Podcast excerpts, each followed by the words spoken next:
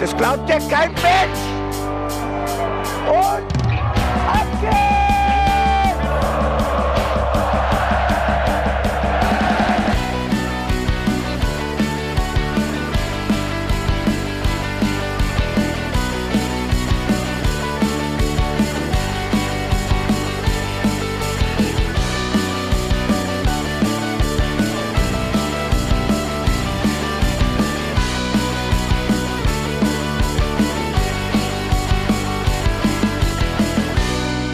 Herzlich willkommen zu den Hinterhofsängern. Mein Name ist Jan Budde und das ist merkwürdig, weil normalerweise moderiert Felicitas Boos.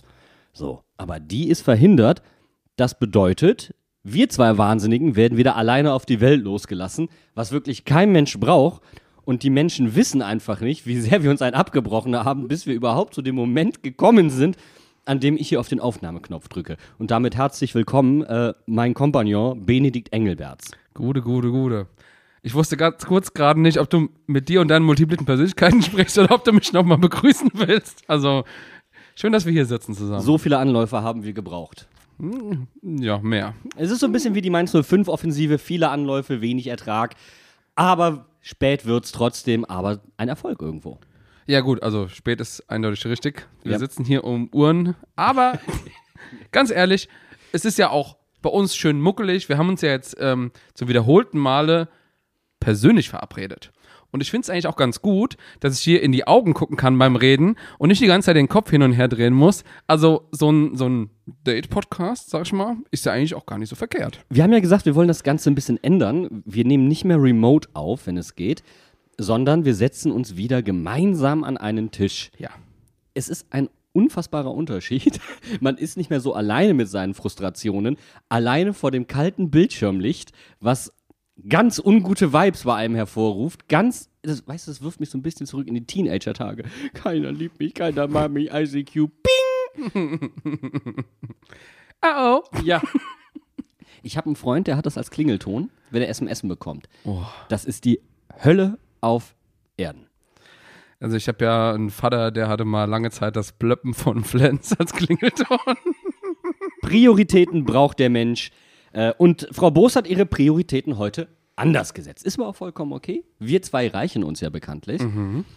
Ähm, wir zwei und zwei Fußballspiele tatsächlich. Denn wir haben das letzte Jahr ausfallen lassen müssen gegen die Hertha, weil moi mit flach lag. Und mehr möchte ich dazu auch nicht sagen, weil es war wirklich schlimm. Ich habe jetzt schon wieder Kopfkino, also Pech gehabt. Ich hatte Fieber in einem Stadion. Du wolltest nicht drüber reden, Nee, hast ja, du ja, pass gerade auf, gesagt. pass auf. Ich hatte Fieber in einem Stadion, wo mir das T-Shirt auf der Haut wehtat und ich einfach nur mit dem Gesicht nach unten auf einer nicht näher definierten Unterlage lag und mir gewünscht habe, dass die Welt aufhört, sich zu drehen. Äh, extrem unangenehm. Und ähm, ja, ich äh, finde es gut, dass du es wieder geschafft hast unter die Lebenden. Ja, Äh, dass du es auch vor allem ins Stadion geschafft hast. Ähm, und zwar komplett auskuriert. Hab, ja, also ich sag mal so, wir haben uns ja irgendwie die letzten Spiele immer verpasst im Stadion. Mhm. Kann, kann das sein? Ich glaube, das ist das erste Mal seit einem Monat oder so, oder anderthalb Monat? Monaten, dass wir uns mal wieder gesehen haben. Ja, also vielleicht jetzt nicht, also im Stadion gesehen haben. Genau, im Stadion, natürlich. Ähm, aber es ist irgendwie ein bisschen was Besonderes mit dir auch die Spiele zu gucken, weil ähm, wir, wir steigern uns gegenseitig halt auch rein. Ich finde mich furchtbar unangenehm beim Spiele gucken, muss ich sagen. Also im Stadion, weil es was anderes ist als zu Hause. Zu Hause tatsächlich gucke ich sehr ruhig. Ja, es gibt vielleicht kurze Eruptionen. Hm, Du wolltest gerade sagen, also ob ich das jetzt so behaupten würde. Es gibt kurze Eruptionen, aber es ist nicht konstant. Weißt du, was ich meine? Ja, ja, ja. ja. So, und im Stadion bin ich dann so hochgehypt, dass es, ähm, dass ich mir hinterher man- manchmal denke, so, boah, hättest du nicht einfach mal das Maul gehalten? Weißt du, was ich meine? So, es ist, Im Stadion schreien wir uns auch ab und zu mal an, weil wir anderer Meinung sind. ja, aber auch, weil wir uns lieben. Ja, das ist ja der Grund, warum wir uns äh, überhaupt erst zusammen begeben haben. Dafür streiten wir eigentlich zu wenig am Mikrofon, muss man ehrlicherweise sagen. Ja, aber es, ich glaube, es wäre auch ein bisschen unangenehm für alle, die zuhören. Also ich habe das schon häufiger gehört, dass wenn ich mich äh, etwas ähm, aufgeregter äh, unterhalte, Echauffiere das diskutiere, Wort. ähm, dass dann Leute aussteigen und lieber ähm, wollen, dass es schnell endet. Aber gestern endete nicht schnell, sondern es ging sehr lange tatsächlich. Und am Ende weiß ich nicht, wie ich mich fühlen soll. Ja, aber äh, es ist halt auch ein, ein komisches Spiel gewesen, weil, also, ich meine, gefühlt hatte ich im Stadion so eigentlich gedacht, wir waren relativ überlegen in der ersten Halbzeit, in der zweiten Halbzeit dann irgendwie nicht mehr so. Hat natürlich auch mit den Torschüssen zu tun, die Mhm. Irgendwie ein bisschen deutlicher waren. Den geblockten Schuss von Hanke Olsen habe ich zum Beispiel gar nicht mehr im, auf dem Schirm gehabt. Ähm, aber natürlich auch durch das äh, abseits abgepfiffene Tor ähm, hatte ich so im Stadion so das Gefühl, eigentlich geht hier was. Und ich hatte dieses Gefühl halt eben nicht, denn äh, bei mir in der Wahrnehmung schon wieder, und das ist auch etwas, was mich ein bisschen nervt, und ich glaube, da werden wir so ein bisschen, oder ich zumindestens, werde so ein bisschen getriggert von der tagtäglichen Auseinandersetzung, Datenanalyse, Spielanalyse, ähm, sich angucken. Wir machen das jetzt halt wirklich seit Jahren, jeden Tag, und ich komme nicht mehr so ganz ins reine Fansein rein. es geht ein bisschen das Herz verloren. Ja, ne, also das, das, 100%. das Herz am, am, am Spiel und die, die Liebe zum Sport so an sich, weil ich meine, ich glaube, das ist, nein, es ist wie das so eine ist- langjährige Beziehung. Bene, es ist nicht mehr der spontane Sex, sondern es ist mehr dieses geplante. Die Routine ist jetzt Ja, da. es geht mir, es geht mir halt äh, eigentlich gerade um was ganz anderes, weil wenn du nämlich anfängst, Sachen zu überanalysieren, also ich meine nicht, dass wir das tun, aber wir, Ja, wir, ja, wir, wir, wir denken schon sehr viel nach über Themen Ja. und gucken sehr tief in die Materie und dann geht halt das große Ganze so ein bisschen verloren, weil du sehr, sehr spezifisch auf einzelne Faktoren guckst. ich weiß gar nicht, ob es das ist, sondern was ich auch merke, ist, es geht so die unschuldige Diskussion verloren. Natürlich, das das sowieso. ist das, was, also das große Ganze hast du quasi immer im Blick, aber dieses Unschuldige, einfach mal Quatsch reden über Mainz 05, das kann ich gar nicht mehr. Ich kriege sogar effektiv einen Hals, wenn ich merke, dass Leute es tun. Ja, und das, ähm, das ist uns auch schon oft äh, negativ ähm, zu Ohren gekommen, dass, dass wir äh, in Diskussionen, sag ich mal, sehr meinungsstark sind. Ähm, aber das ist ja auch. Von wem hast du denn das jetzt gehört? Ja, nee, sag ich jetzt nicht. anonym, wo- äh, Quellen wollen anonym bleiben. Quellenschutz, ja, ja. genau. Ähm, nee, aber das, das ist halt einfach so. Ich meine, das geht ja nicht nur dir so, das geht ja mir genauso. Weil, wie gesagt, man beschäftigt sich halt mit dem Verein ein bisschen mehr als der Durchschnitts. also, Also ein bisschen mehr ist halt, So, ich glaube, wir müssen, wir müssen noch sagen, einmal, glaube ich, ähm, vielleicht zur, er zur Erklärung, weil das vielleicht auch nicht jedem ganz geläufig ist, weil wir natürlich manchmal auch den Anschein erwecken, hier sind Leute, die sich zwar mit Fußball auskennen, aber sich am Wochenende einfach mal kurz hinsetzen oder jetzt montags abends und über Fußball reden. Das ist ja nicht so. Also es geht jeden Ja. Tag, gehen mehrere Stunden drauf eigentlich. Das addiert sich logischerweise über den Tag und am Wochenende ist dann irgendwo Analyse angesagt. Und das ist ja auch das Schlimme, wenn wir kein Real Life beispielsweise haben oder wir haben keine Zeit, das Real Life zu gucken, wie jetzt in dem Ja. Fall, ähm, dann müssen wir das Spiel mit einem anderen Anspruch schauen, damit wir in der Lage sind, das, was ihr ja auch von uns erwartet an Qualität und was wir auch an Anspruch an uns selbst haben, zu liefern. Um das leisten zu können, müssen wir das Spiel in einem, mit einem anderen Bewusstsein einfach gucken. Und äh, manchmal habe ich das Gefühl, dieser Podcast macht einen dem Fußball so ein bisschen madig. ja, es ist einfach ein Job geworden. Es Ja, ist, so ein bisschen. Es ist, es, ist, es ist nicht mehr, du machst Sachen nicht mehr nur Unschuldig. so aus Spaß, Ja. unschuldig, sondern du machst sie auch, um was hinterher was Produktives damit zu machen. Aber genau deswegen ist es so wichtig, dass wir uns persönlich zusammensetzen. Weil, wenn du dann alleine sitzt, verstärkt das dieses Gefühl, dieses analytische. Du guckst auf dieses Datenblatt. Ähm, du hast dir das Spiel vorher nochmal alleine angeguckt. Das ist das, wo wir jetzt rauskommen, wieder ein bisschen mehr zurück zum Stammtisch eigentlich. Und ich habe es eben gesagt, wir können uns in die Augen gucken. Das macht einfach so viel aus, sich gegenüber zu sitzen voneinander. Einfach, da kommt halt das Herz wieder ein bisschen zurück. ich habe auch so ein bisschen, ich habe so wirklich Vico-Hass. Ja, das kannst du ich habe nach fast drei Jahren Corona, ich kann keine Videokonferenz mehr haben. Und ich kann mich jetzt nicht mehr hier hinsetzen und eine Videokonferenz als meine Freizeit abtun. Weißt du, was ich meine? Ja, natürlich. Ich, ich sehe das 100 Prozent und wie gesagt, ich meine, wir haben für uns den Schluss gezogen, es funktioniert für uns. Deswegen ist ja auch einer der Gründe, warum wir die Montage gewählt haben. Ja, ja. Weil das ein Tag ist, den wir uns eh geblockt haben. Und dann können wir halt auch nach hinten, nach vorne haben wir ein bisschen Spielraum. Und wir, ganz ehrlich, muss man ja auch sagen, sind sehr gute Freunde.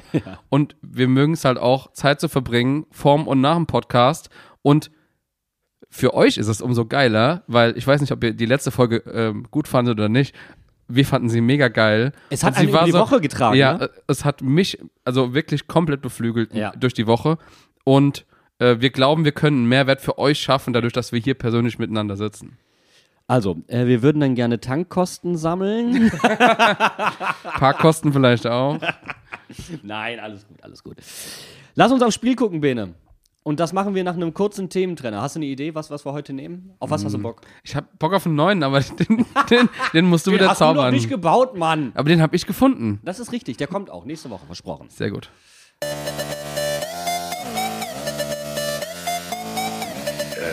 heard Bayern lost.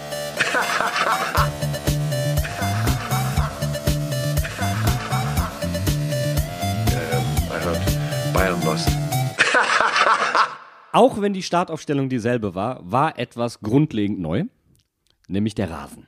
Grundlegend neu, der Untergrund. Ich, ich weiß schon, was ich hier tue. Okay, okay, okay, Entschuldigung. Pack die Multinoppe weg, Junge, du brauchst die Stahlteile. Und die sind gerutscht. Boah. Aber man hat es auch ein bisschen gesehen, also ein bisschen in Anführungszeichen, also man hat es sehr gesehen, war etwas schepp verlegt. Ich meine, natürlich so ein Rasen ist uneben, das ist Boden und so weiter, aber Ist keine Fliese, ne? es sah schon ein bisschen so aus wie so ein Flickenteppich. Ja, Patchwork, ne? Ja, So ein bisschen äh, Rasentetris für Anfänger. Und der war halt, glaube ich, an der einen oder anderen Stelle noch nicht ganz festgewachsen. aber man muss halt auch mal sagen, ich meine, das waren jetzt zwei Wochen Zeit, die er hatte, um anzuwachsen. Mhm. Ich weiß, vielleicht hätte man das lieber jetzt über die englische, äh, über die englische Woche, ich wollte über die ähm, äh, Nationalmannschaftspause. Nationalmannschaftspause, Ja. weil da hätte der Rasen zwei Wochen gehabt. Ja, vielleicht. Was ich, was ich eine schöne Tradition finde, ist, äh, kurz bevor der Rasen dann wegkommt, Oh ja. da dürfen die Mitarbeiter mal eine Runde drauf kicken. Finde ich man- eine tolle Aktion. Sieht man die tollen Insta-Stories von den Leuten, wie sie ins Stadion gehen und auf den Rasen und so. Ich So. liebe alles daran. ja, und dann äh, eine Woche lang fallen sechs Leute aus wegen Kreuzbandriss. Eine Woche nur? naja, danach kannst du wiederkommen.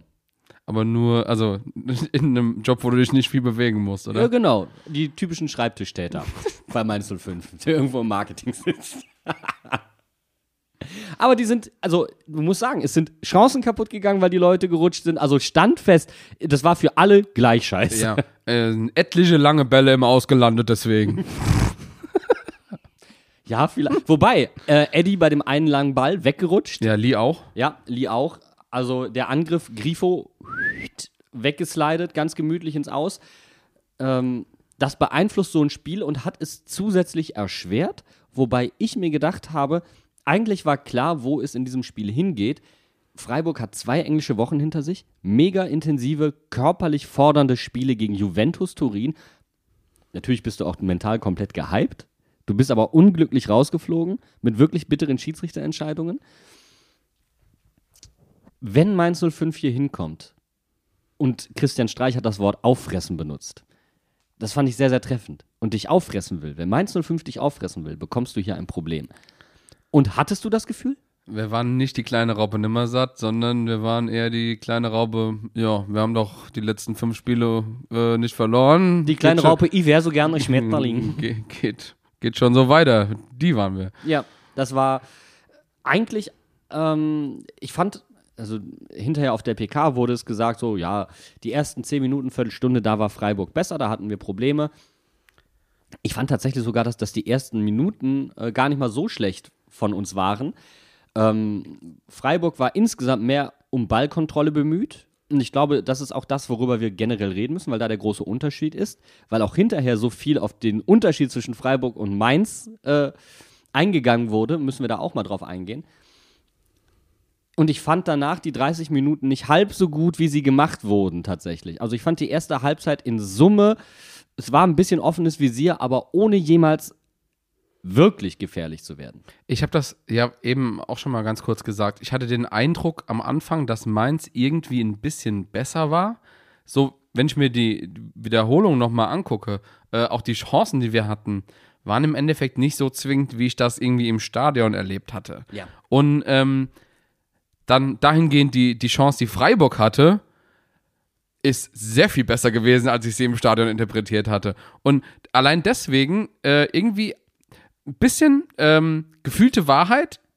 Meins war besser in der Halbzeit, aber in Wahrheit war es eigentlich wirklich ausgewogen.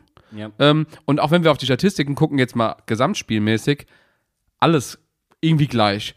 Ja. Äh, Passstatistik, gleich viele Bälle, äh, lang geschlagen, ähm, Zweikämpfe, Torschüsse, alles irgendwie auf der gleichen Ebene. Und ich finde es er erstaunlich, wenn man sich halt mal überlegt, du hast das eben gerade gesagt, wir wollen Freiburg auffressen, oder das hat äh, Streich seinen Spielern gesagt und die natürlich damit auch heiß gemacht. Und wir haben das nicht gemacht. Wir hätten, hätten eigentlich die körperliche Überlegenheit mehr einbringen müssen. Ja, die Und war, ich- die war da. Also die körperliche Überlegenheit war schon da, auch in der ersten Halbzeit. Die Zweikämpfe, die entscheidenden haben wir gewonnen. Das sehe ich schon so. Nur was wir daraus gemacht haben, das war überhaupt nicht zwingend genug für mich.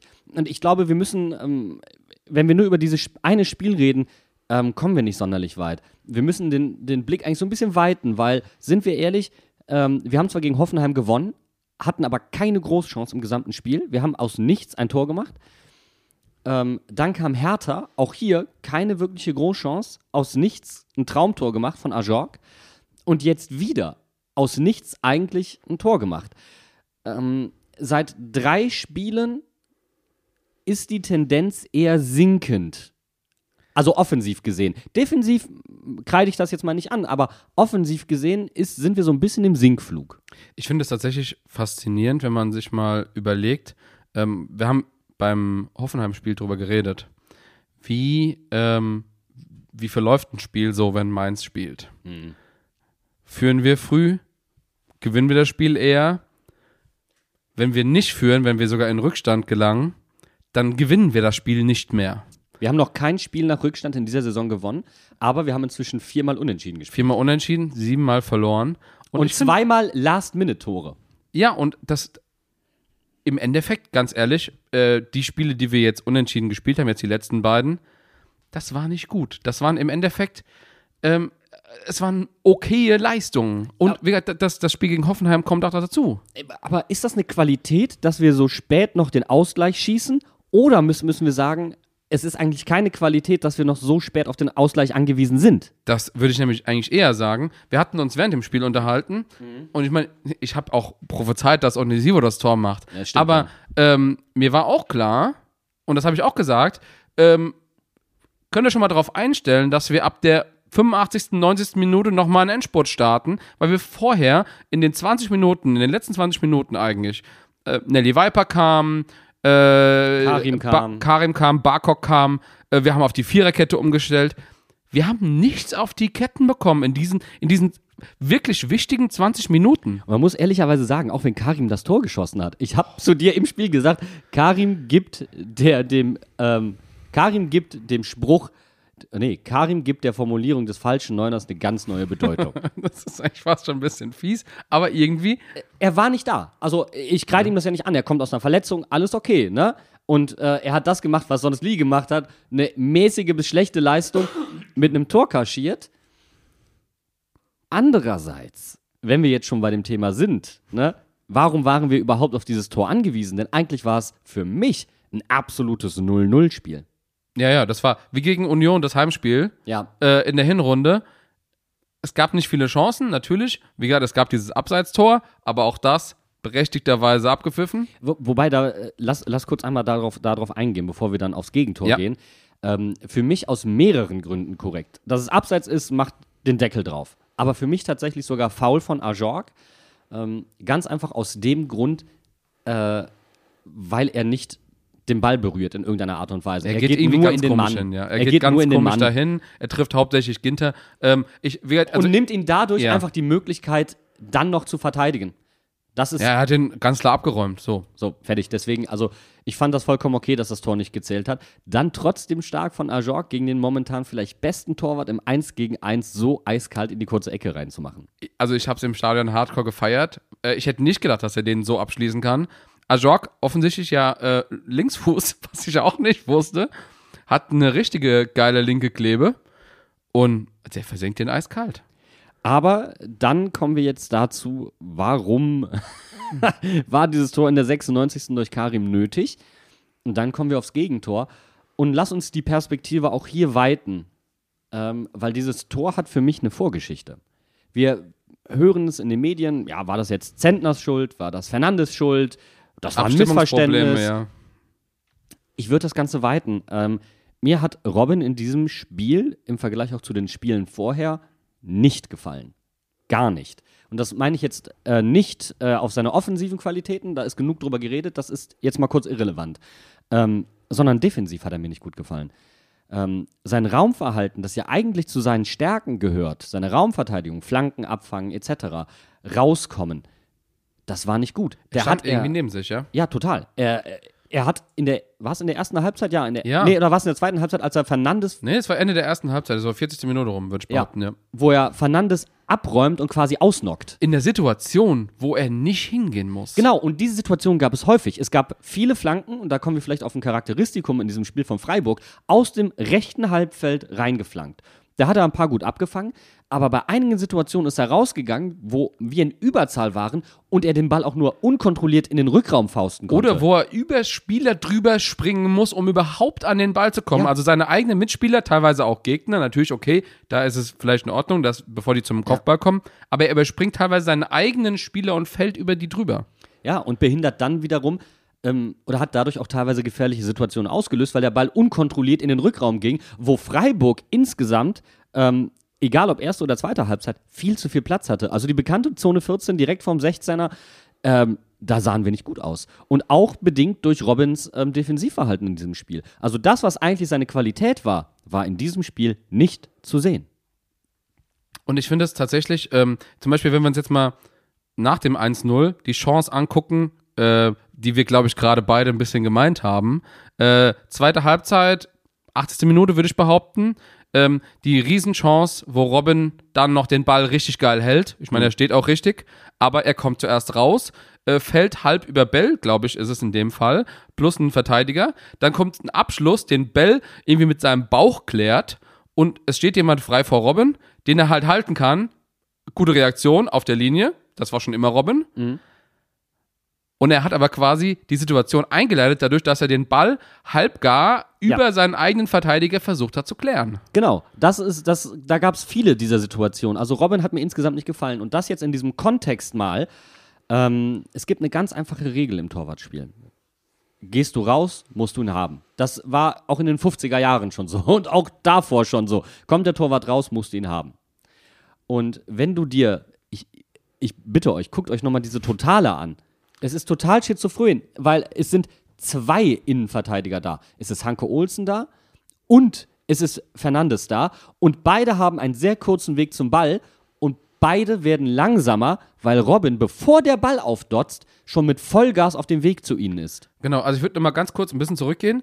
Der Ball kommt ja ursprünglich von Flecken. Ja. So, also gute Einleitung von Flecken. Es gibt eine Kopfball-Weiterleitung und das ist der Punkt, wo du sagst, Robin kommt raus, bevor er aufgedotzt ist. Ja. Quasi, also nachdem ein Freiburger den Ball nach vorne weitergeleitet hat, Wo übrigens mir Stefan Bell im, im Zweikampfverhalten nicht so gut gefallen hat. Er ist aus dem Zentrum rausgerückt. Okay, aber auch da alles noch zu klären. So, und jetzt sind wir an einem Punkt. Hanke Olsen steht links, hat Robin im Blick, hat Eddie im Blick und äh, Rizzo Dorn. Ja, hat er auch noch im Blick. Äh, und Doan, und da müsst ihr jetzt wirklich mal drauf achten, hat einen sehr großen Abstand zu Eddie. Das heißt, Eddie, wenn er durchgelaufen wäre, hätte den Ball locker annehmen können, Hanke äh, hätte ihn raushauen können, Hanke Olsen hätte, hätte den ihn Ball annehmen können. Genau. Und das es wäre alles kein Problem gewesen. Und das Entscheidende ist, Hanke Olsen dreht nach links weg, weil er sich auch schon erwartet, spiel ihn einfach rüber. Genau, der, der wartet auf den Pass. Und dann kommt Robin mit Vollgas und du siehst, wie Eddie langsamer wird, weil er sagt okay, dann fang ihn ab. Und äh, wir unterbrechen uns die ganze Zeit gegenseitig, aber das ist geil, weil jetzt sind wir nämlich an dem Punkt, Robin kommt raus, gibt das Signal, Eddie verlangsamt, weil Torwart hat Vorfahrt. Absolut. So, Torwart hat Dingen bei Vorfahrt. der Größe und dem Gewicht. Und das ist der Punkt, wo Dorn Eddie überholen kann, weil Eddie Tempo rausnimmt. So, und jetzt kommt es zu einem entscheidenden Fehler. Ja. Und der Fehler ist, Robin kann nicht abschätzen an dem Punkt, wo er losgelaufen ist, wo landet der Ball. ja. Und er wartet auf den Ball an der falschen Stelle. Er will ihn fangen. Guckt euch die Szene an. Ich, äh, 0,25 ähm, äh, Wiedergabegeschwindigkeit auf Ja. YouTube. Kann man das sehr, sehr genau sehen. Robin steht da, hat die Arme offen, will den Ball fangen Und geht in die Knie vor allen Dingen. und geht in die Knie. Und, und Doan steht einen Meter äh, quasi vor ihm Ja. und kann den Ball auf dem Boden annehmen. Das heißt, Robin hat den, die Flugkurve des Balls komplett unterschätzt. Und es geht, es wird noch heftiger, weil du musst als Torwart in dem Moment konsequent rausgehen. Also er hat nicht nur den, du musst ja sagen, Eddie sieht Doan nicht. Der muss sich darauf verlassen, dass, dass Robin diese Situation Genau. einschätzt. Und Robin ist eigentlich so früh da, dass er den Ball auch mit dem Fuß klären kann. Ja. Das ist das Schizophrene an der Situation. Eddie weiß, dass Doan da ist. Hat er, also ich denke mal, das wird sich auch irgendwie signalisiert worden sein. Ähm, er hatte auch den Abstand.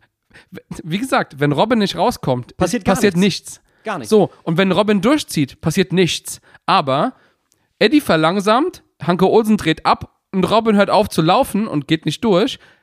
Hier kommen wir zu einem einer der fatalen Situation, wo Doan sich noch in dem letzten Zentimeter an den Ball äh, vorbeischält an Eddie äh, und ihn an Robin vorbeilegen kann und einfach ein, einschießt. Und vor allen Dingen ist der Abstand zu Robin und Ball und Doan so groß, dass Doan nicht mal in den Kontakt kommt. Ja, der, muss nicht mal, Robin. der kann nicht mal gefault werden von Robin. Ja, und weil er halt unten ist. Er nimmt sich selbst die Handlungsoption. Ich möchte das noch einmal verdeutlichen.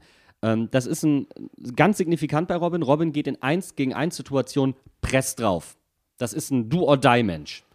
Ähm, Flecken, den ich vorhin schon angekündigt habe, ähm, als vielleicht der beste 1 gegen 1 Torwart, macht es genau anders. Der bleibt lange stehen und gibt sich selbst damit Zeit, gibt den Verteidigern die Möglichkeit einzugreifen und bringt den Stürmer zum Nachdenken. So, und hier, Robin geht press drauf. Er nimmt damit Eddie die Möglichkeit zu reagieren. Ich wollte weil- sagen, er weil kann ihn Eddie- sogar anköpfen. Ja, Eddie könnte sonst nämlich mit dem Kopf zurücklegen, kann er nicht mehr, weil Robin zu nah ist und mit Geschwindigkeit auf ihn drauf geht. Ähm, er kann den Ball aber auch nicht mehr wegtreten, weil dann hat er definitiv eine Kollision mit Robin. Ähm, das ist, Robin nimmt durch dieses Press draufgehen auf den, auf den Innenverteidiger, dem Innenverteidiger jegliche Hand, äh, Handlungsoption. Und da ist der Fehler schon 80-20 bei ihm. Wir können immer noch sagen, ähm, warum fault er ihn nicht? Aber wenn er ihn fault oder den Körperkontakt sucht, gehst du absolut Gefahr, hier die rote Karte zu sehen als Notbremse. Da sind wir schon fast beim nächsten Thema. Ne? So, nein, aber jetzt mal kurz, um das Du Thema hast, du, hast, abzuschließen. du hast vollkommen recht. Also ich meine, wir sind uns eh d'accord, wir haben uns gerade bestimmt eine halbe Stunde diese Szene lang angeguckt, weil es einfach so interessant ist, wie darüber medial berichtet wird. Ja. Und, und du hast es als Einleitung eigentlich gesagt, es steht eigentlich außer Frage, dass irgendwie beide schuld sind. Aber in den Medien wird tatsächlich nicht wirklich genau drüber geredet und mal geguckt, ah, was passiert hier überhaupt? Ja. Also generell Oberthema, fassen wir es kurz zusammen. Ähm, Abstimmungsprobleme zwischen Kette und Robin. Und das gab es halt auch schon in der Hinrunde vermehrt. Ähm, da ist irgendwie ein bisschen Aufholbedarf. Haben wir in unserer Hinrundenanalyse, glaube ich, sehr detailliert nochmal drüber gesprochen. Ist nach wie vor da das Thema.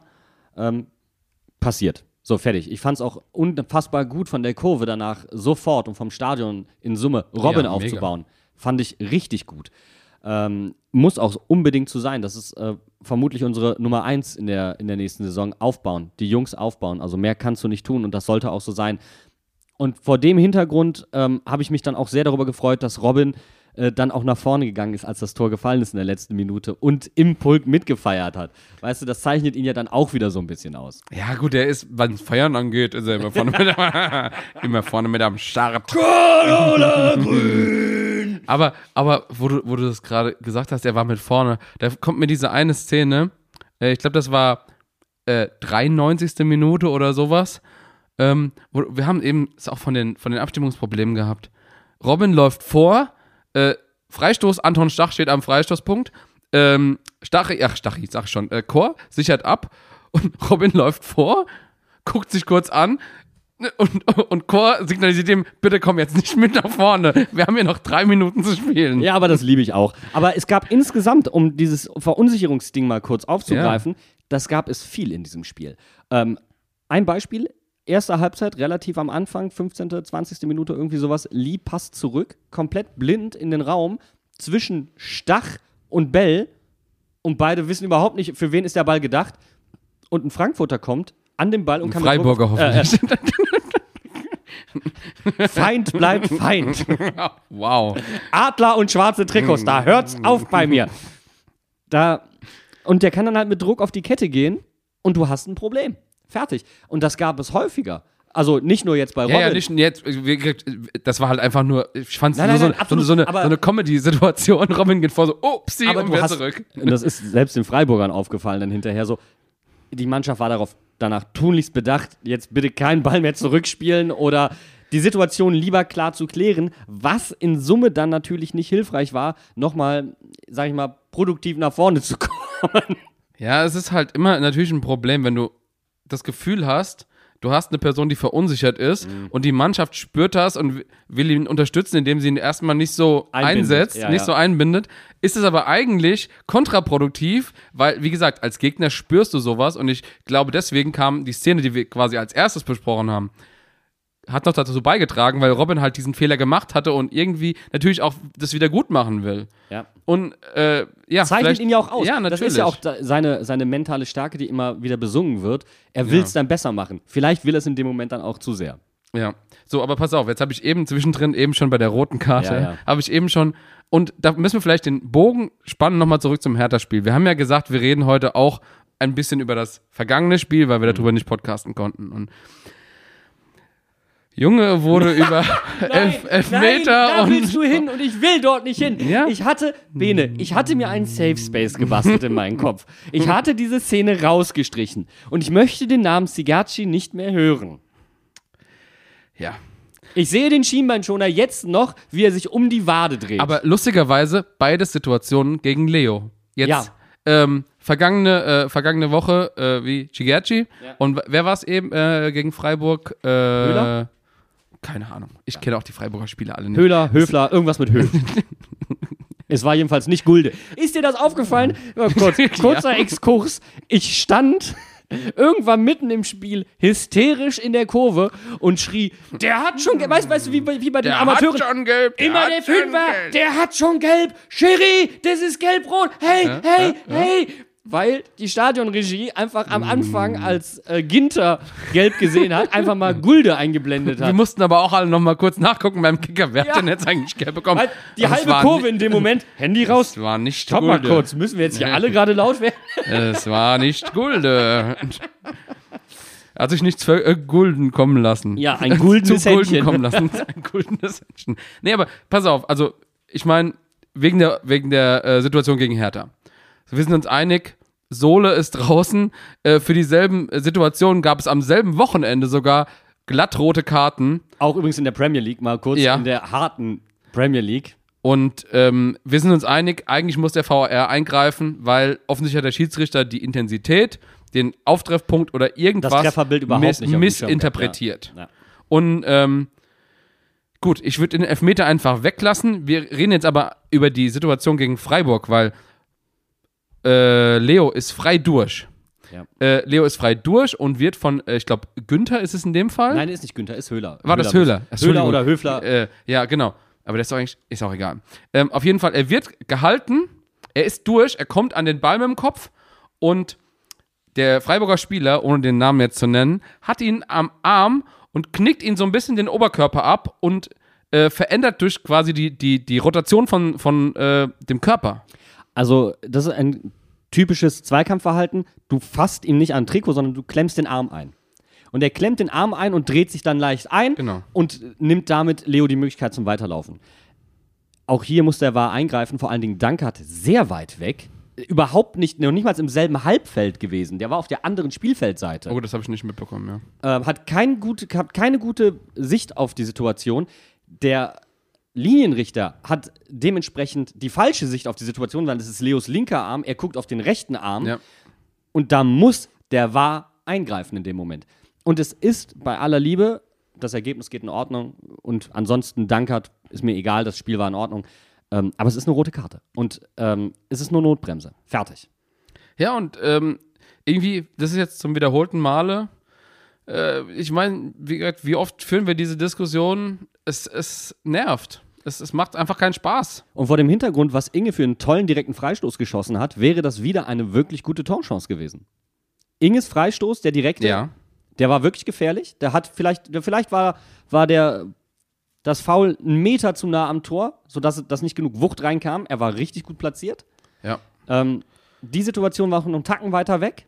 Schöne Situation. Und das war direkt vorm Strafraum, die Situation mit Leo. Also das war ähm, Ja, ja. ein bisschen weiter Er- rechts draußen, aber Genau. direkt vorm Strafraum. Und deswegen Das diagonal ein bisschen mehr Distanz. Das wäre eine perfekte Situation gewesen. Absolut. Ähm, Aber egal, da bringt es jetzt nicht, sich nach, nachträglich drüber aufzuregen. Ähm, aber du hast recht, ähm, diese Situationen, das ist insgesamt in der Bundesliga halt in letzter Zeit. Also äh, da machen wir wieder das Fass wahr auf oder nicht. Ich meine, wir, wir sind uns seit dem ersten Tag einig, was die Lösung ist. Das ist ein Challenge-System. Ja. Äh, wo wir uns uneinig sind, ist in der Ausprägung. Du sagst, jedes Tor muss gecheckt werden. Ja. Ähm, ich sag tatsächlich ähm, nur noch nach Abfrage eingreifen, egal was. Ähm, ich glaube, beides würde aber schon zu einer massiven Verbesserung des, des ja, Status quo führen. Natürlich. Also ich sag mal so, wenn wir schon die NFL kopieren, dann komplett, oder? Nee, will ich nicht. ich Ja, würde mich gerne nach einem Tor freuen können. Weißt du, das ist der Punkt. Äh, freuen oder nicht freuen. Und entweder es kommt die Flag oder es kommt die Flag nicht. Ja gut, aber der, der Endeffekt, das ist ja im Endeffekt dasselbe. Wenn die Flag kommt, dann wird deine Freude auch wieder erstmal on hold gehalten und ich sag mal so, ich du kannst ja dann prophylaktisch mal die Flag werfen, nur wenn du jedes Mal dann die. Gut, deine, kannst du halt nicht. Du hast halt nur zwei Richtig, pro Spiel, so. Richtig, oder pro Halbzeit, je nachdem, ne? Aber Wie man es halt macht, ja. Genau, aber äh, dann bist es halt selbst schuld. Und ich finde, den, den Schiedsrichter in seiner, äh, in seiner Rolle nicht zu unterminieren, wäre wichtig. Aber egal. Der Schiedsrichter war jetzt hier definitiv nicht das Entscheidende, wobei ich es schon ein bisschen witzig fand. Äh, Christian Streich hatte vor dem, äh, hatte nach dem Juve-Spiel das Zeitspiel angemahnt. Seine Jungs, verständlicherweise muss man sagen, sie haben es nicht übertrieben, möchte ich sagen. Sie haben es nicht Auf übertrieben. Flecken hat schon. Okay, aber Bene, das ist, also es war noch alles so im Rahmen, dass ich sage, es war unangenehm, aber nur weil, weil, es war nur unangenehm, weil Streich es eben angesprochen hatte. Aber das Ironische ist dann, dass vor dem Tor Christian Streich den Ball beim Einwurf annimmt und sofort Wittmer in die Hand drückt. Und Wittmer wirft das Ding lang. Bell gewinnt das Kopfballduell, das er vor dem Gegentor verloren hat, verlängert das Ding. Ajorg macht dann den Ingwarzen. Und Bringt den Ball irgendwie durch, hoppelt sich da zu Onisivo und eiskalt, oder? Ja. Aber wir haben gerade schon mal über Unisivo gesprochen. Ich würde gerne noch mal über die Rolle der Stürmer sprechen, weil das fiel mir jetzt auch schon wieder auf. Ähm, ich habe mir tatsächlich mal den Koller gegeben und habe mir Notenbewertungen angeguckt der Spieler. Herzlichen Glückwunsch. Mache ich auch nicht so häufig und will ich eigentlich auch nicht äh, zur Regel werden lassen. Ähm, ich finde es nur bezeichnend. Und ich habe dich gestern im Spiel auch schon darauf hingewiesen. Was war Inges Rolle? Inge, häufig hatten wir eine Drucksituation und Inge war anspielbar, das ist schon mal eine Qualität, und hat dann mit einem Pass meistens direkt die Drucksituation gelöst. Also er hat unfassbar intelligent gespielt. Und ähm, er hat sich mit Ajorg auch abgewechselt. Mal abkippen, runter ähm, ins Zentrum, um den Ball entgegenzunehmen so dass auch Leo zum Beispiel tief gehen konnte. Auch, auch wie wir es gegen Hertha gesehen haben, da ist Inge rausrotiert, Barrero rein und das hat dann zum Tor geführt, weil Barrero abgelegt hat auf Ajorg. Ne? Also Ja, ein Mittel, ja, das, genau. das funktioniert. Also da sind ja Harmonien untereinander und Automatismen entstanden. Aber Inges Job ist ein ganz anderer. Er strukturiert das Spiel unheimlich.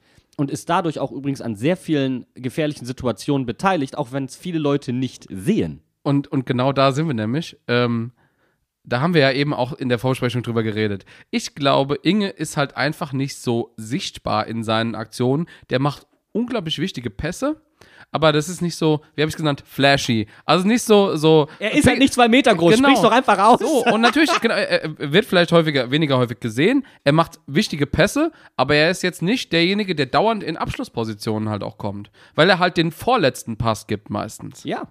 Und also es ist aber trotzdem unfassbar wichtig, um vorne das Spiel zu strukturieren, um Spielern überhaupt einen Aktionsradius zu verschaffen. Also ich sag mal so, Ajorg gewinnt das Kopfballduell oder verliert, tatsächlich verliert er meistens die Kopfballduelle, hat also eine Drucksituation und dann kommt der Ball zu Inge. Und was Inge dann macht, ist so schlicht, so einfach, aber von so überragender Qualität, wo du auch merkst, der hat auch schon Achter in seiner Karriere gespielt Ja. das fällt nicht auf.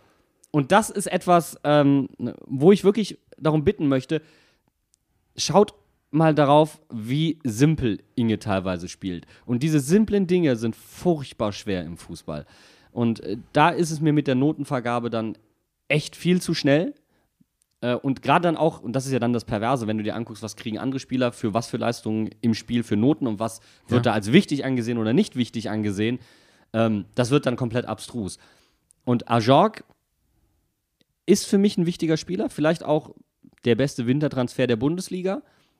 Aber ich würde seine Rolle, die er bei uns im Angriff einnimmt, auch nicht überbewerten. Denn äh, wir haben, wir hatten von das Thema gefühlte Wahrheiten. Es gibt bei Mainz 05 das Phänomen der gefühlten Wahrheiten, die zu Mythen werden und die dann Als Fakt. wahr erachtet werden. Ja. Ja, genau. auf einmal Fakt sind. Ajorg schafft Platz für andere und Ajorg gewinnt die Kopfballduelle. Pass auf. Soll ich die Statistik reinwerfen? Ja, bitte. Wie viel Prozent gewinnt er? Also fast 50 vielleicht? 37 Prozent. Also jetzt in diesem speziellen Spiel. Aber dafür am Boden 71. Ja. Genau umgekehrt, als man es eigentlich wahrnimmt. Ja, und ich finde es auch wirklich gut, du siehst, Ajorg kann mitspielen. Das ist etwas, ähm, Und das war beim Tor. äh, ja, Genau, weil er schirmt den Ball richtig geil ab. Das, was er die hätte machen sollen. Entschuldigung. ähm, und, und legt den halt quer. Und das haben wir schon ein paar Mal gesehen, dass Ajorg eigentlich, und das gibt es auch in seinem Highlight-Reel, wenn man sich von Straßburg das Ganze anguckt, ja. ähm, das macht er extrem gut. Dann lass uns jetzt aber, weil wir da sind, über die Unterschiede reden. Was hat denn dazu geführt, dass Freiburg überhaupt so lange mithalten konnte? So, so, sollen wir es ganz einfach mal ansprechen? Ja, lass, lass es uns simpel ansprechen.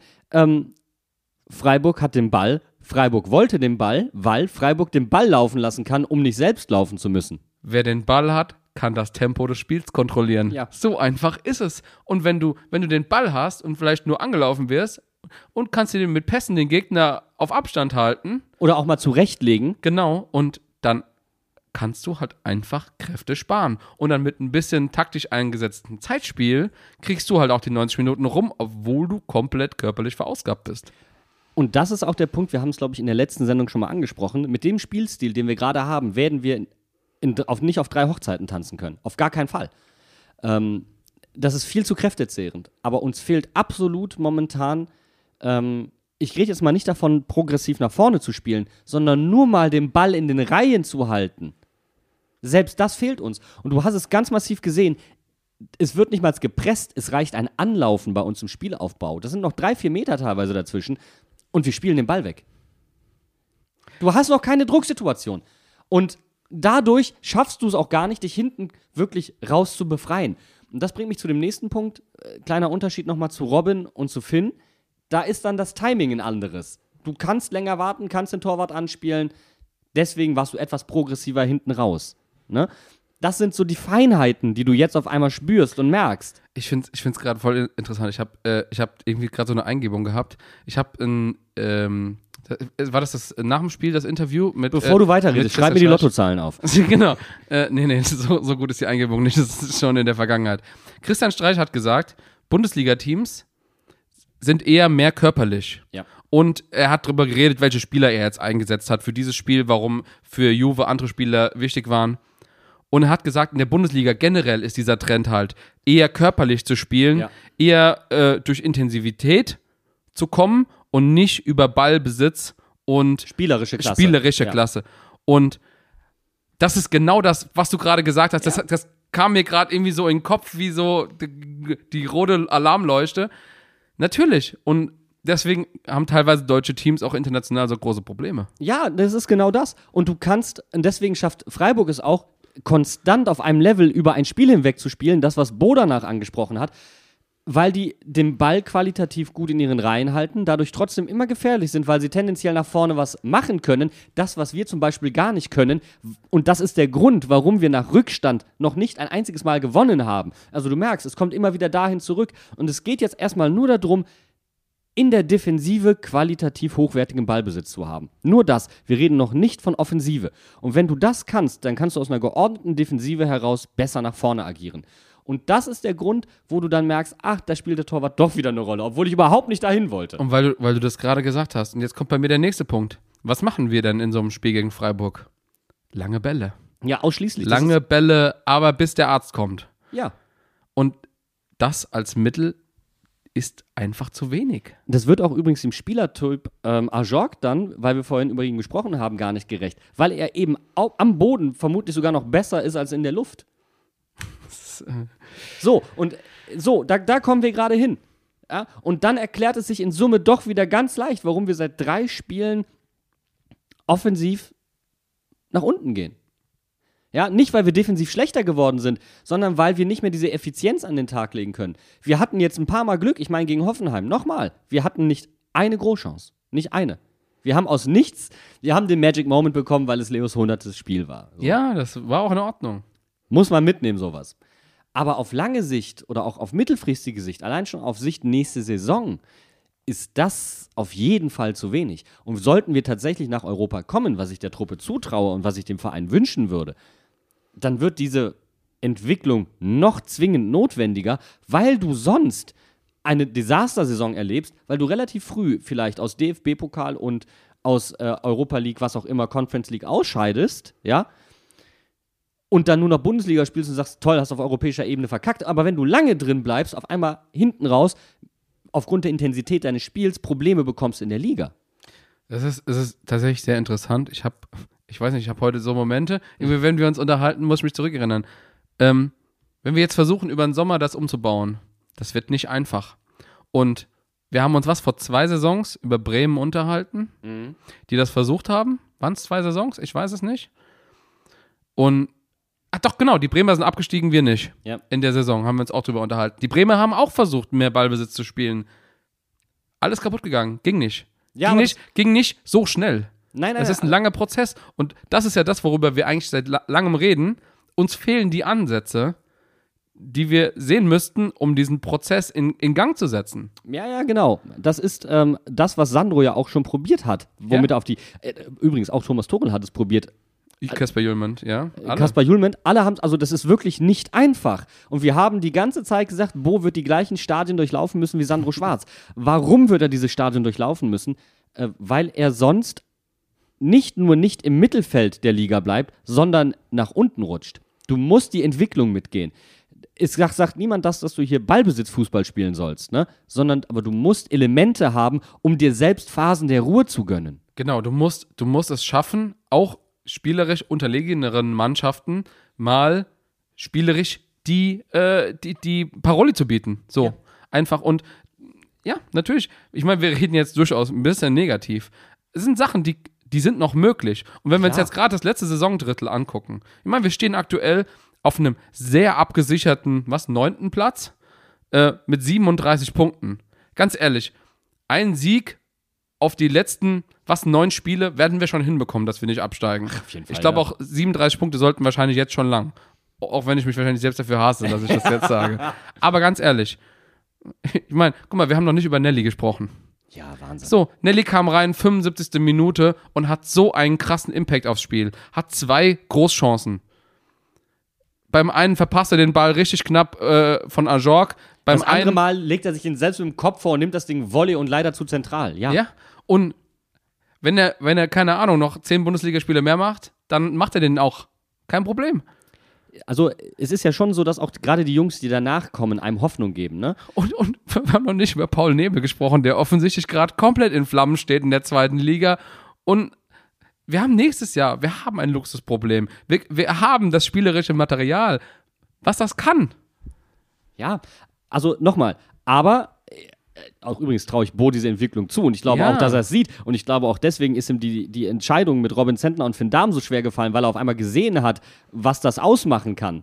Weil ich bin ganz ehrlich, ich bin der festen Überzeugung, dass wir so gut nach vorne waren, lag daran, dass, dass wir so strukturiert hinten raus waren. Ja. So, das ist. Gegen Gladbach müssen wir fairerweise sagen, die haben sich ja für vier Torwartfehlern die Dinger selbst eingeschenkt. Gut, ist halt auch klar, wenn man einen Drittligatorwart. In Laut Aufstellt. hinten reinstellen. ja, ist halt einfach so. Ein Drittligatorwart bleibt Drittligatorwart. So. Der musste jetzt so richtig rein. Ne? Ähm, und die Frage ist jetzt halt, wo holst du dir dieses, diese Sicherheit her, wenn du es nicht hinten raus machst? Was ja okay ist, muss ja nicht sein. Ne? Also du hast Robin als Nummer eins fertig. Wo holst du dir jetzt diese Sicherheit, diese spielerische Sicherheit her? Und das wird echt schwer. Ähm, aber du hast mit Chor einen Spieler, der das kann. Ja? Leo ist ein anderer Spielertyp. Aber ich glaube, auch Leo traue ich das zu, dass er in diesem System eine sehr wichtige, Rolle sehr wichtige. Rolle einfach einnimmt. Guck mal, jetzt überlegen wir, guck mal, wir haben noch nicht mal über Silvan und, und Danny geredet.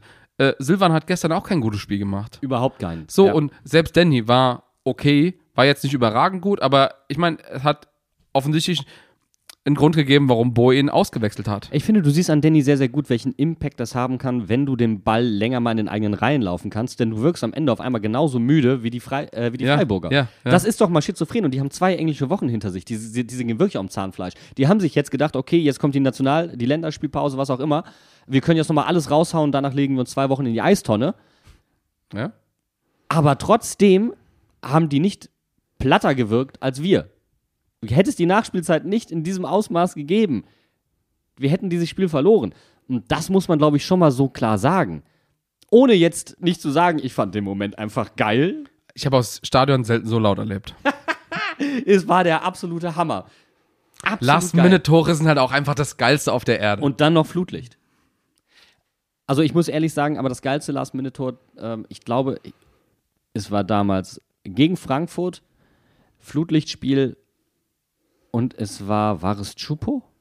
Oder war es Karim? Ich bin mir gerade gerade nicht Ich sicher. Kopfball. Wahnsinn. Das, das wird auf ewig mein Lieblings-Last-Minute-Tor bleiben, zusammen mit äh, die, äh, das Tor von Leo Barrero in der Monster-Rückrunde gegen Köln. ja, das war dermaßen geil. Aber da war halt leider kein Schwein im Stadion. Ja, wo, woran ich da denken muss, I've been ist, robbed. wo ich daran denken muss, ist, ich glaube, das war kein richtiges Last-Minute-Tor, aber zweite Hälfte der Nachspielzeit, äh, nein, zweite Hälfte der Verlängerung gegen Bielefeld. Inge. Oh ja. Ich glaube, es war nicht richtig, also es war so 110., 112. Minute oder sowas, aber da muss ich dran denken, wenn ich so, das war ein überragend geiler Moment. Ja, es ist schon sehr, sehr geil gewesen. Also insgesamt, es gibt gar keinen Grund, sich zu beklagen. Ne? Wir, wir sind sechs Spiele ungeschlagen. Traumhaft. Aber, scheiße, ich wollte keinen Aber bringen. Pass auf, jetzt kommt, jetzt kommt, äh, wir, wir können ja einfach mal die, die Brücke spannen zu den nächsten drei Spielen. Wir haben uns äh, aufgeschrieben, wir spielen jetzt gegen Leipzig, dann kommt Bremen, dann kommt Köln. Übrigens, alles Mannschaften, die entweder nicht unten reinrutschen und deswegen kommen, oder die wollen nicht unten reinrutschen, deswegen müssen sie kommen. Ja? Oder sie wollen nicht unten oben rausfallen. Genau, das heißt, sie müssen mitspielen. Alles Gegner, die uns deswegen von der Anlage her wahrscheinlich mehr entgegenkommen als zwei Abstiegskandidaten. Und eine Mannschaft, die komplett auf dem Zahnfleisch geht, weil sie durch jegliche Wettbewerbsmühle gelaufen ist. Ich bin, ich bin wirklich gespannt, vor allem wenn man jetzt überlegt, äh, wie Bochum gegen Leipzig gespielt hat. Ja. Ähm, das könnte ein sehr interessantes Spiel werden, vor allem auch, weil ich glaube, nach der, nach der äh, Pause jetzt werden die Karten ein bisschen neu gemischt. Und wir haben viele Spieler, die auch international fahren. Und Acht Spieler sind es, glaube ich, insgesamt. ich glaube sogar neun. ja. Ähm, also, ich meine, die Leipziger haben auch genug, die nicht da sind. Ja. Ähm, aber es, ich denke, es wird sehr interessant und ähm, das ist ein Spiel, wo, wo wir wieder nur gewinnen können. ja, ich meine, in, insgesamt kannst du gegen so eine Mannschaft nur Ja. gewinnen. Und das ist auch vollkommen, ich, da ist auch wieder der Bonus für uns. Das ist, das ist das, was es so geil macht eigentlich. Mhm. Ähm, und jetzt sind wir realistisch. Angenommen, wir holen von den drei Spielen sechs Punkte. Absolut möglich. Ja. Dann gucken wir ganz woanders hin. Und dann wird das, was wir gerade diskutiert haben, noch sehr viel wichtiger. Ähm, und ich glaube, was so ein bisschen fies ist, ähm, Mainz 05 hat relativ spät erst so wirklich zu seiner Identität mit Wolfgang Frank gefunden. Also in der Rückbesinnung. Ja. Das hätte früher passieren können. Ähm, und es war halt, es waren viele Dinge, ob es Raumverteidigung war, was auch immer, aber es war halt auch dieses gallische Dorf, dieses Ja, ja, definitiv. Pressen, egal. Und Klopp hat es dann auf Heavy Metal Fußball runtergebrochen, Gegenpressing. Aber das reicht nicht mehr für eine komplette Spielidentität in der heutigen Zeit. Es ist ein Tool. Es ist ein Tool. Und ja, wir nehmen daraus die Essenz und sagen, das macht uns aus. Balljagd, super. Wir wollen immer zu 100% und wir sind gierig. Okay. Aber hin und wieder musst du vielleicht auch ein bisschen deine Gier zügeln, um dann im richtigen Moment den Finger am Abzug zu haben. Ja, auch der Skorpion wartet kurz bevor er zusticht. Hast du jetzt nicht gesagt, Alter. Gott im Himmel, ey. Ach ja, so. Wann, wann, wann kommt der Kalender mit den lustigen Tiersprüchen von Benedikt Engelberts? Wenn ihr das wollt, gibt's den auch. Auch das Chamäleon wartet einen Moment, bevor es zuschnappt. Du kannst nicht immer nur mit Warten sagen. Auch das Chamäleon wartet eine Sekunde, bevor es sich einfärbt. Auch der Tintenfisch wartet eine Sekunde, bevor er sich mit Tinte einscheißt. Auch die Giraffe wartet einen Moment, bevor sie sich bückt. Ist das Bücken nicht das Warten in dem Fall? Auch der Koala-Bär wartet einen Moment, bevor er sein Was ich mich schon Eukalyptus immer bei. Koalabären gefragt habe, ist, wenn die den ganzen Tag Eukalyptus fressen, riechen dann die 14 nach Menthol? Ja. So, das waren die wichtigen Ken- Erkenntnisse aus dem Hinterhofsänger-Talk für heute. Ähm, was noch ein wichtiger Unterschied ist, glaube ich, was ich sehr, sehr spannend fand nach dem Spiel, äh, die Freiburger Spieler, die offensiv gesagt haben, wir wollen langfristig da oben stehen. Geil. Und ich fand dann auch die Reaktion von Christian Streich auf der PK cool, der gesagt hat, äh, ich hoffe, Sie wissen, was das bedeutet, die ganze Zeit da oben zu stehen. Aber wenn die Jungs das wollen und bereit sind, diesen Weg zu gehen, ich bin der Letzte, der es ihm verwehrt, die sollen eigenständig denken. Ähm, fand ich sehr gut. Und er hat auch gesagt, die Spieler werden schon nachdenken, bevor sie was sagen. Die sagen clevere Sachen. Da sollen sie auch dazu stehen. Alles gut, können sie machen. Fand ich, fand ich total gut. Christian Streich ist halt auch einfach ein cooler Typ. Außer wenn du ihn jetzt mal gerade 90 Minuten gegenüber von dir stehen hast. Ich glaube, Bo hat ihn gehasst. Ja. Wirklich. Und wir 90 haben doch definitiv drauf, drauf gewettet, Christian Streich kriegt keine gelbe, aber Bo tut's. ja, aber ganz ehrlich, es hätten auch beide einfach Geld bekommen können. Ja, vor dem Spiel, prophylaktisch einfach. so als Vorwarnung. so, du kriegst eine gelbe, du kriegst eine gelbe, Jungs. Und dann sehen wir uns nach dem Spiel, ja? Immer die Ruhe, Jungs. Immer die Ruhe. Ich fand auch cool, dass Streich gesagt hat, äh, das war auch ein Unterschied, ihm waren die spielerischen Lösungen hinten raus dann zu wenig, also zu oft lange Bälle geschlagen. Ähm, was natürlich schon dafür spricht, dass wir sie dann in den richtigen Momenten unter Druck gesetzt haben. Achso, ich dachte, du wolltest sagen, er hat über unser Spiel gesprochen. Nee, sondern über das Freiburger Spiel. Schade. Ähm, kann man positiv für uns lesen, aber jetzt mal nur auf die Freiburger betrachtet, da, da werden diese Unterschiede deutlich. Bei uns ist der lange Ball das Stilmittel, bei Freiburg ist es die Notlösung. Mhm. Ja. Ähm, bei uns ist, ist das Ziel jetzt, wir wollen unter die Top 10. Okay, das ist mal für diese Saison gesetzt. In Freiburg sagen die Spieler, wir wollen langfristig da oben hin. Ähm, du merkst, der, dieser Verein ist Die sind zwei Schritte weiter einfach. absolut, die sind auch, ich glaube, von, dem, von der Mitgliederanzahl inzwischen doppelt so groß wie wir. Ja? Und trotzdem gab es einen Moment, der mich gestern total erfreut hat. Ähm, und zwar der Wechselgesang mit den Freiburger Fans. Scheiß DFB. Das, Auch wenn es DFL heißen müsste. es müsste DFL heißen. Also einmal kurz zur Richtigstellung, es müsste DFL heißen. Aber ist mir egal, der DFB hat es genauso verdient. Aber es gibt nichts Schöneres als zwei eingetragene Vereine vereint im Hass gegen den DFB, DFL. Ah, das ist wunderschön. El Sympathico wieder at its best. Ja, und wir haben die Freiburger nur ein bisschen ausgepfiffen vom Spiel. Ja, mein Gott, also ein bisschen Abneigung darf ja sein. Und ich glaube, ein bisschen Rivalität ist auch okay. Ähm, trotzdem viele Gemeinsamkeiten, die wir mit den Freiburgern haben, aber wo man einfach sagen muss, die Freiburger haben jetzt auch schon mal ein Pokalfinale gespielt ähm, und die sind jetzt einfach in der Entwicklung weiter. Aber man muss sich das, glaube ich, auch als sehr gutes Beispiel nehmen, zu sagen, man muss vielleicht auch mal durch das ein oder andere Tal gehen, um solche Entwicklungen durchzumachen. Ich rede da jetzt nicht davon, dass man mal absteigen muss. In Freiburg wird dieser Weg ja auf, also wird ja in unfassbarer Konsequenz gegangen. Ich meine, die U19 steigt diese Saison ab. Ähm, und man sagt sich, okay, wir probieren jetzt nicht mit der U19 noch die Liga zu halten, sondern man sagt, okay, dann steigen diese Jungs mal ab und dann muss die nächste Mannschaft halt wieder aufsteigen. So ist das halt. Ich weiß nicht, ob ich mit der Konsequenz so ganz klar käme, aber gut. Ähm, ich glaube, äh, da sind, da sind wir wieder bei dem Punkt, man dürfte keine Angst davor haben, bei Mainz 05 mal hinzufallen. Ja, du. Aber wir, wir sagen es immer wieder, wir sind nicht äh, angsterfüllt. nicht afraid, wollte ich sagen. Aber es hat nicht so gut in den Satz reingepasst. Eigentlich, wenn wir doch das gallische Dorf sind, dann gibt es nur eine Sache, vor der wir Angst haben. Beim Teutates. Und zwar, dass uns der Himmel auf den Kopf fällt. Ja, dass uns der Schobbe aus der Hand fällt. So. Und ich finde, einen besseren Abschluss kann es doch eigentlich gar nicht geben als diese Erkenntnis. Ähm, und wir sind wieder beim üblichen Thema bei Bo. Mehr Mut. aber, aber ganz ehrlich, man muss ja auch mal sagen, weil, wenn wir jetzt über Mut sprechen, Bo hat's gemacht. Er hat auf die Viererkette umgestellt. Ja. Er hat früh angefangen zu wechseln. Ja. Er hat in der 75. Minute schon Nelly und ähm, ich weiß nicht, äh, war es Eamon oder wer noch mit ihm reinkam. Wir haben irgendwie vier Stürmer auf dem Platz gehabt am Ende. Also es ist nicht so, als hätte Bo nicht gesagt, okay, ich nehme jetzt das Heft in die Hand und ich will das jetzt gewinnen. Finde ich einen mega guten Einwurf von dir. Äh, und gibt es auch nichts anderes zu sagen, weil also das hat Bo getan. Und du merkst auch diese Entwicklung von ihm. Am Anfang hatten wir Ingame-Coaching. Naja, dann kam das Thema, äh, natürlich verwandtes Thema, Wechsel. Wann wechsle ich, wie wechsle ich, immer dieselben Spieler. ähm, damals noch geschuldet dem kleinen Kader. Die Konsequenz daraus zu sagen, hm, wir brauchen einen größeren Kader, wir brauchen mehr Wettkampf, wir ähm, haben dann auch mehr Möglichkeiten zu wechseln, wir brauchen einen ausgewogenen Kader. Und jetzt hast du im Endeffekt dann nächste Saison das Luxusproblem, dass du einen so breiten Kader vermutlich hast, dass du einige Härtefallentscheidungen treffen musst und Spieler weggeben musst. Weil wir reden überhaupt nicht mehr von Delano Bürchzoch beispielsweise, den Ja, du fest ich verpflichtet hast. Ich glaube, das Kapitel ist ähm, beendet.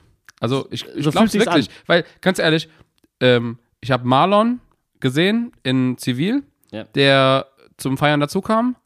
Von Dela war keine, gar keine ja. Spur im Stadion zu sehen. Also jedenfalls nicht für mich offensichtlich. Aber es gab ja auch bei ihm, er, er ist noch mit auf die U23-Spiele gefahren, selbstständig. Also auch Ja? da, es gab das gleiche Narrativ wie bei Eamon. Ähm, und seit äh, Eddie Milson Fernandes traue ich mir überhaupt nicht mehr zu, irgendeinen Spieler abzuschreiben. das ist halt auch wieder wahr. es, es macht auf jeden Fall äh, große Lust auf die kommende Saison. Ja. Und wir könnten vielleicht äh, den jüngsten und gierigsten Kader seit langer Zeit haben, was wir auch wirklich ähm, auch so ein bisschen vermissen. Ein bisschen Cravings habe ich danach. Ja, ich glaube, wie gesagt, ich will mich jetzt auch nicht so weit aus dem Fenster legen, was die, was die nächste Saison angeht, weil es ist wirklich für uns alles möglich, jetzt diese Saison. Guck mal, wir, wir haben jetzt über die nächsten drei Spiele geredet. In dem nächsten Block spielen wir dann noch gegen Schalke und ich glaube, Wolfsburg spielt, ist auch noch oben drin. Die Bayern sind noch da, die, äh, die irgendwie müssen. Ey, ganz ehrlich, wir haben noch so viele Spiele, wo wir einfach irgendwie, sag ich mal so, kopfmäßig ein bisschen im Vorteil sind, weil wir nicht müssen, müssen.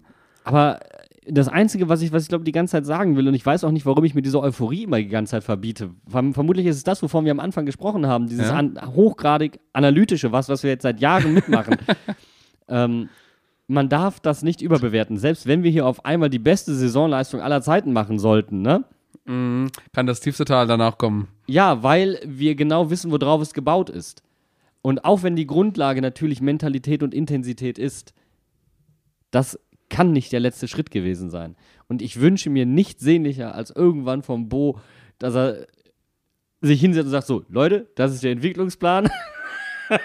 Ich hätte Den Weg gehe ich. Ich fänd's, ich fänd's so geil, wenn also Bo quasi dann in dem Stadium ist, wo Christian Streich jetzt ist, 15 Jahre im Verein und macht mal wirklich sein Notizbuch auf und sagt, okay, das haben wir vorgehabt, das haben wir vorgehabt, das haben wir vorgehabt, das haben wir in den Saisons Ticking all gemacht. Ja, genau, Ja. wo du einfach sagst, okay, alter krass, okay, das war wirklich ein übertrieben kranker Plan und es hat alles funktioniert.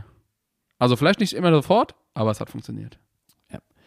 Und damit, glaube ich, gibt es kein schöneres Ende zu finden für uns heute. Wir können fast nicht aufhören, Wir gell? können fast nicht aufhören, das ist echt wild. Dafür, dass wir uns so schwer getan haben, anzufangen, tun wir uns jetzt noch schwerer, damit das äh, ein Ende zu finden. Aber wir haben jetzt quasi die 96. Minute schon lange überschritten und damit auch die Hörergeduld. Christian Streich hat schon zum siebten Mal Ja. reklamiert. und damit die Hörergeduld massiv strapaziert. Freuen uns dann darauf, ähm, nach der Länderspielpause wieder mit Felicitas hier zu sitzen. Mhm. Und äh, sie wird uns dann ein wenig einbremsen.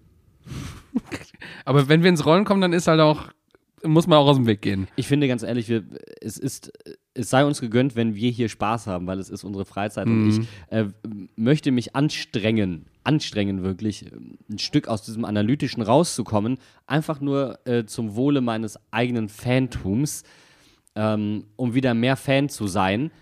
Ähm, Andererseits möchte ich auch nicht verhehlen, dass gerade das Analytische natürlich das ist, was, was mir Spaß macht.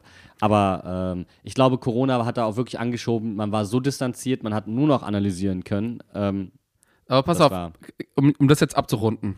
Das Analytische ist die Grundlage dafür, dass wir gerade so frei diskutiert haben Ja. und halt auch einfach mal frei gedreht haben und vielleicht auch mal ein bisschen ohne Struktur, sage ich mal, die Sendung gemacht haben. Einfach wie es uns gerade gepasst hat und wie, wie auch die Diskussion, in welchen Weg sie äh, genommen hat.